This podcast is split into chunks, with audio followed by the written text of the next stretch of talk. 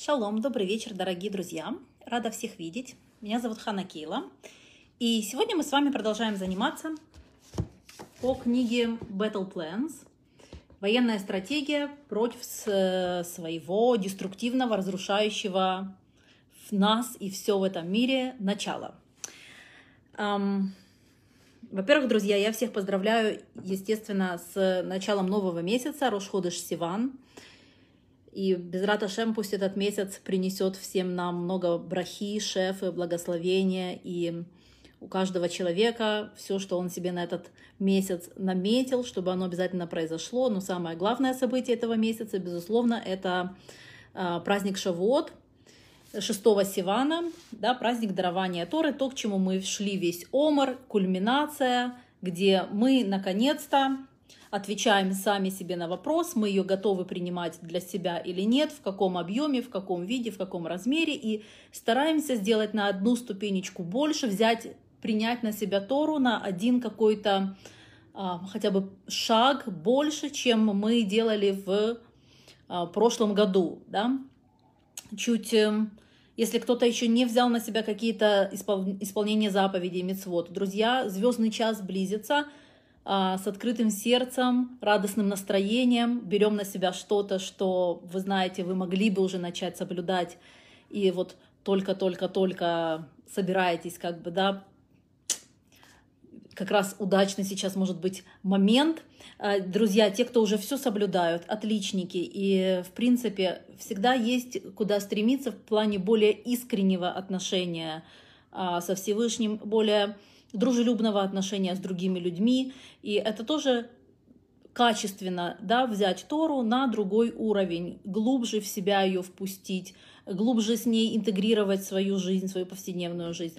Короче говоря, нам всем есть чем заняться в этом месяце.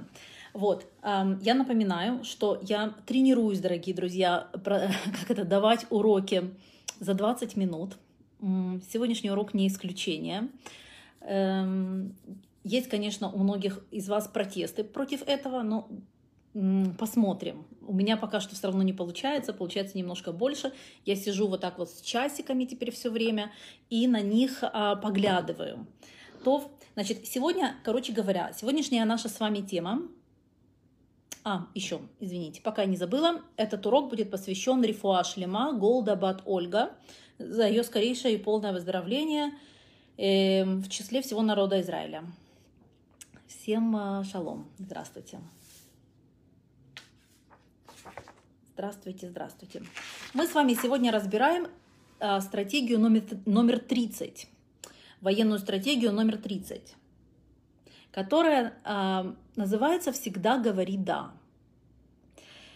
И даже есть, друзья, одноименный фильм, который был снят в Голливуде с участием Джима Керри. И фильм прекрасный. Идея а, самая, что ни на есть еврейская. А, пожалуйста, Рамхали в книге Месилат Ешарим в седьмой главе именно эту идею и описывает. Поэтому, если вам когда-нибудь будет интересно, откуда Голливуд черпает, возможно, свои интересные идеи и сюжеты для фильмов, вы можете знать, что еврейская мудрость, еврейская философия один из эм, источников. Значит, эм, пишет Рамхаль так. Есть какая-то программа самотрансформации. Каждый из нас для себя ее определяет, как он хочет, как он умеет. Самотрансформация, мы постоянно с вами переходим из состояния А в состояние Б.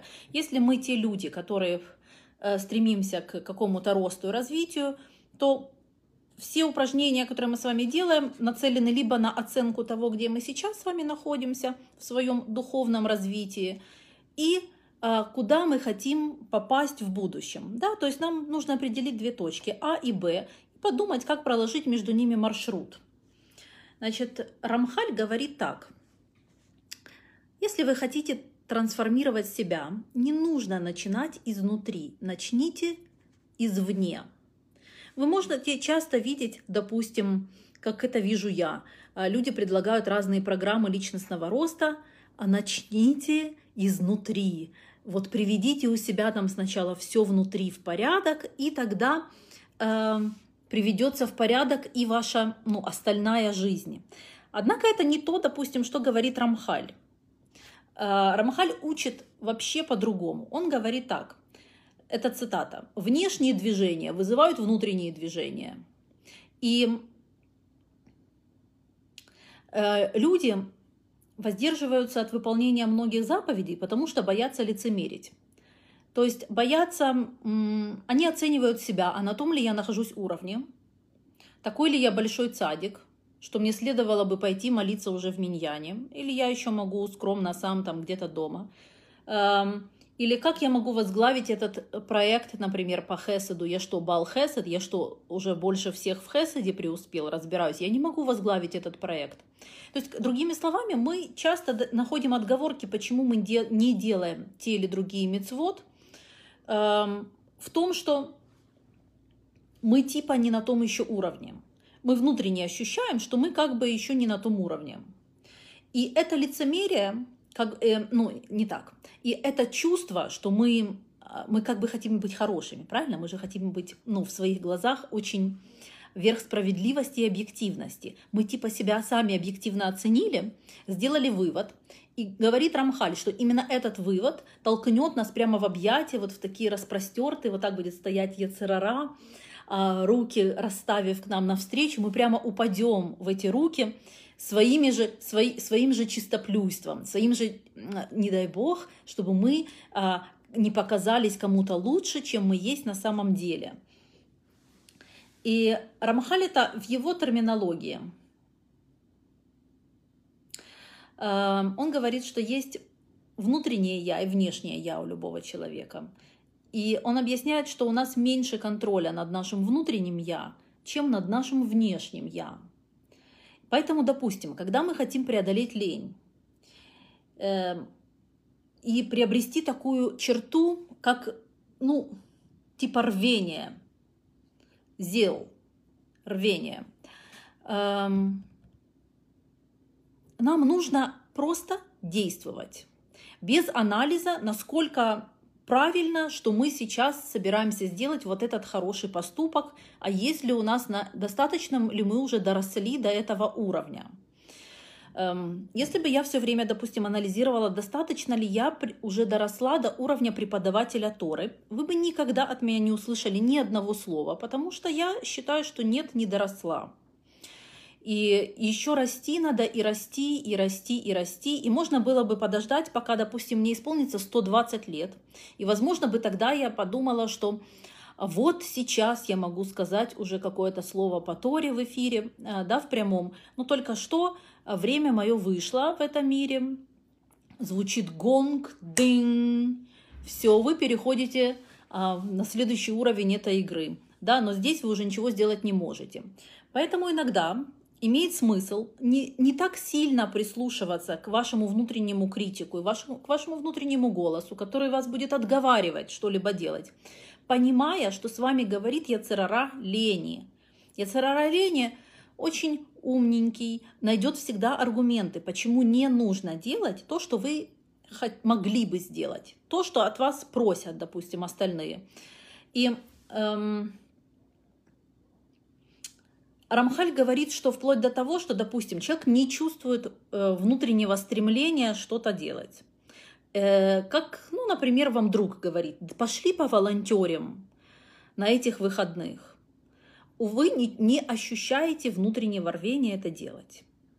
Будем объективны. Вы ощущаете внутреннее рвение полежать на диване, поклацать Netflix, поделать какие-то ну, в конце концов, процедуры там пойти, я не знаю, ну, что угодно. Просто где-то там в баре отвиснуть там с другом, рассказать, как дела. Не знаю. Короче говоря, не чувствуете, как пойти волонтерить. И у вас будет очень много причин, почему этого не сделать. Э, потому что ну, они могут даже звучать очень реалистично. Но говорит Рамхаль, что вам нужно не ждать, пока появится внутреннее, э, внутреннее стремление, не ждать, пока вы внутренне загоритесь, потому что вы не дождетесь, а именно э, попытаться имитировать внешнее рвение. То есть взять, направить свое рвение на то, чтобы взять свои руки, э, как это, ноги в руки и отнести себя на это, на это волонтерство. И, скорее всего, пишет Рамхаль, что ваши действия эм, родят вот этот вот огонь изнутри, огонь души. Действия зажгут то, что, наход... то, что находится внутри, то, что правильно, чтобы оно горело. И, короче говоря, план номер 30. Военная стратегия номер 30 звучит так, что ты всегда говори «да». Говори «да» заповедям. Да? Потому что, естественно, мы не всему говорим в мире «да». И э, э, если вам предлагают после работы, не знаю, там пойти накуриться, чтобы расслабиться, это не то, не, не то чему нужно сказать «да». А мы говорим «да» э, заповедям. Для того, чтобы понимать, что такое заповеди, а что такое не заповеди, нужно читать, учить, как бы хотя бы иметь перед собой список заповедей, чтобы вы знали, что заповедь, а что нет, да, что хорошо делать, а что нельзя.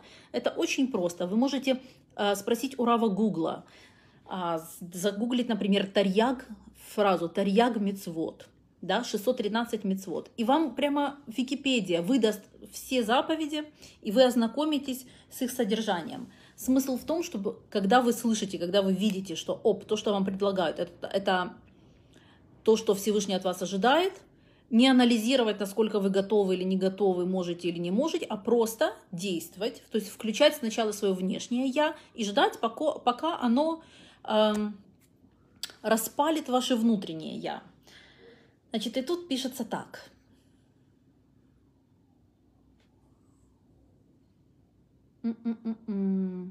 Что человек,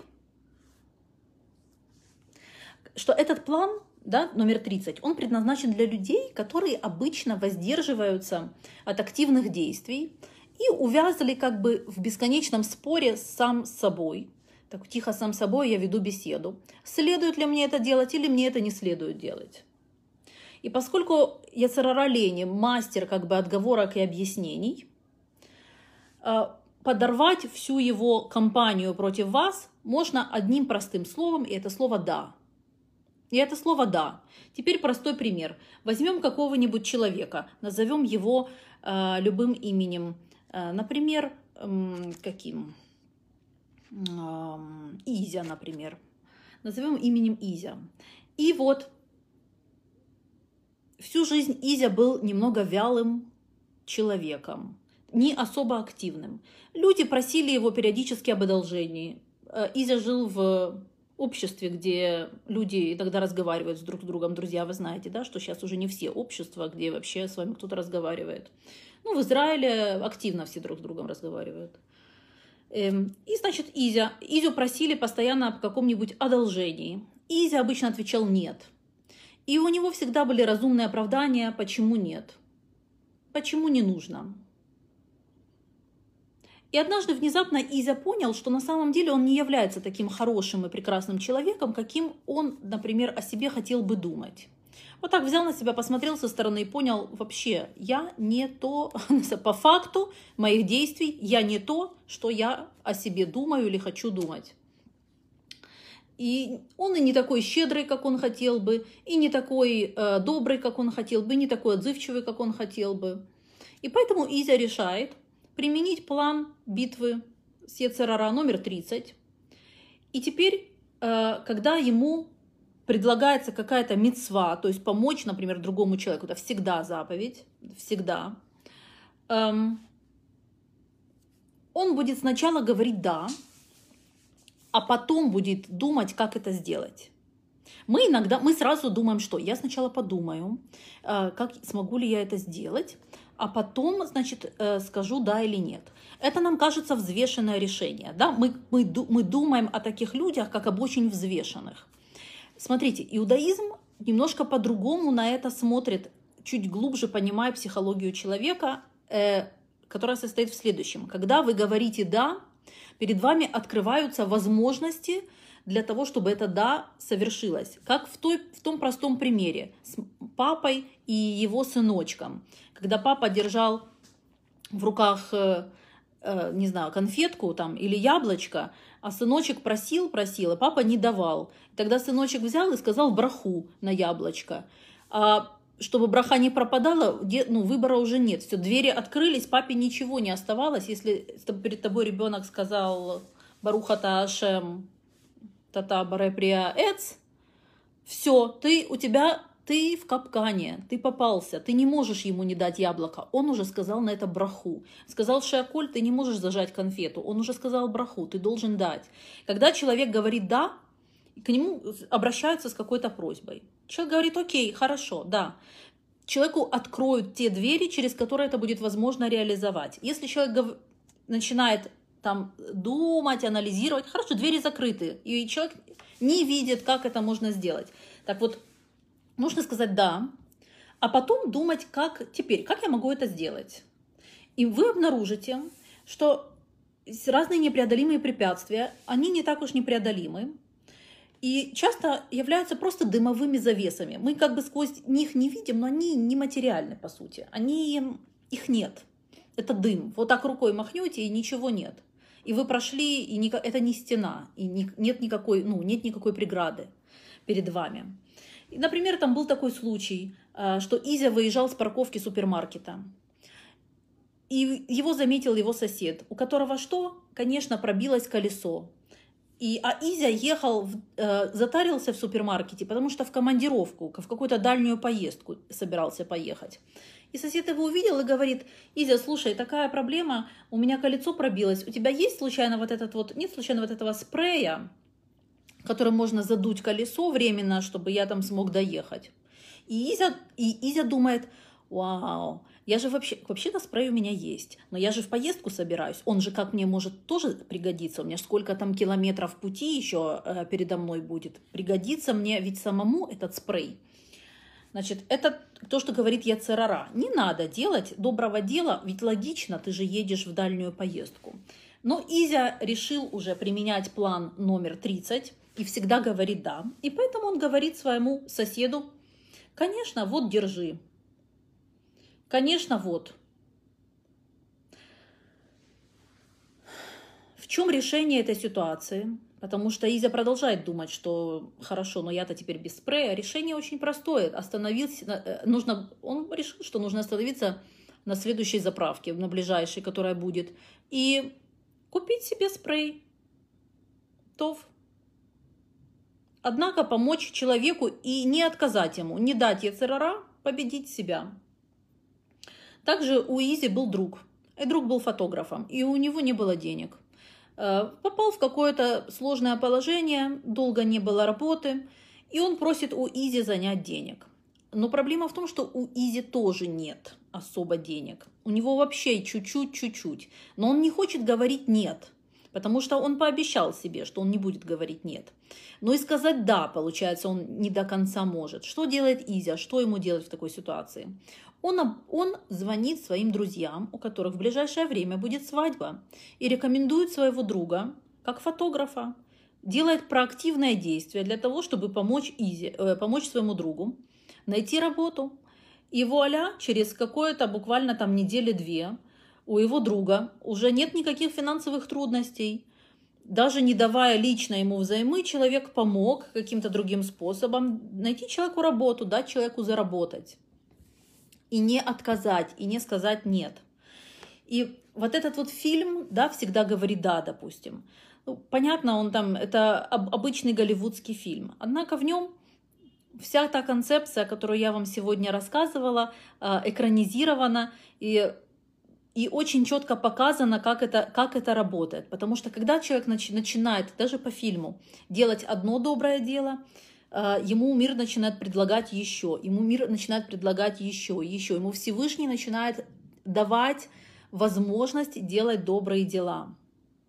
И это самое ценное, что мы можем делать в этом мире. Это то, зачем мы здесь находимся. Вы, когда вы живете такую жизнь, вы можете быть уверены, что вы живете в соответствии с задумкой, в соответствии со своим предназначением, в соответствии со своими возможностями. Это та жизнь, которую и, и, и, и имеет смысл и подразумевается, что мы ее будем жить. Потому что мы иногда не уверены, да, мы живем, а, ну, мы живем, это, то, это та жизнь, это наша жизнь, это та жизнь, которую подразумевалось, что мы должны жить. Так вот, мир, в котором мы говорим «да» тем эм, делам добрым, тем возможностям, которые приходят к нам в руки, это именно та жизнь, которая от нас ожидается. И нам будут давать больше этих возможностей, как только мы начнем вот так вот идти этим путем, этой дорогой, перед нами начнут открываться двери. Вы начнете говорить браху, вы начнете говорить там, условно, да, как этот мальчик с яблочком. И начнут распахиваться новые возможности. И все, в конце жизни у нас а, будет очень большой духовный счет, такой, как у нас есть, как вы знаете, эмоциональный счет, финансовый счет, разный счет. У нас есть духовный счет, и делаем вклады, дорогие друзья, и принимаем на себя заповеди, в том числе 10 заповедей, которые мы с вами будем слушать в этом, в этом месяце, да, которые нам давались на горе Синай – и главное еще помнить, что все заповеди, которые только существуют в этом мире, могут свестись к двум основным, к двум первым, о которых сказал сам Всевышний. Анахи Ашем – это «Я ваш», «Я, я ваш, я для вас», «Я для вас». И ло вторая заповедь, нет, кроме меня, больше никаких других богов, и нет больше ничего. Я ваш единственный. Я ваш любимый, дорогой, единственный. Я все, что у вас есть, и вы все, что есть у меня. Вот и все. Все заповеди сводятся к этому, к искренним, теплым отношениям, глубокой любви между каждым человеком и тем, кто его сотворил. Все, друзья, я почти уложилась э, в 20 минут. Э, если у вас будут какие-то вопросы, вы всегда можете мне э, о них написать. Также эм, платформа, на которой я преподаю, сейчас появились у нее новые правила, новые возможности. Если вам нравится какой-то урок, из тех, которых вы слышите. Под каждым уроком теперь будет ссылка. Эм, и переводя средства по этой ссылке, вы можете продвигать этот урок в Фейсбуке. Вот и все, что я хотела вам сказать на сегодня. Все, всем пока-пока и до новых встреч. Бай.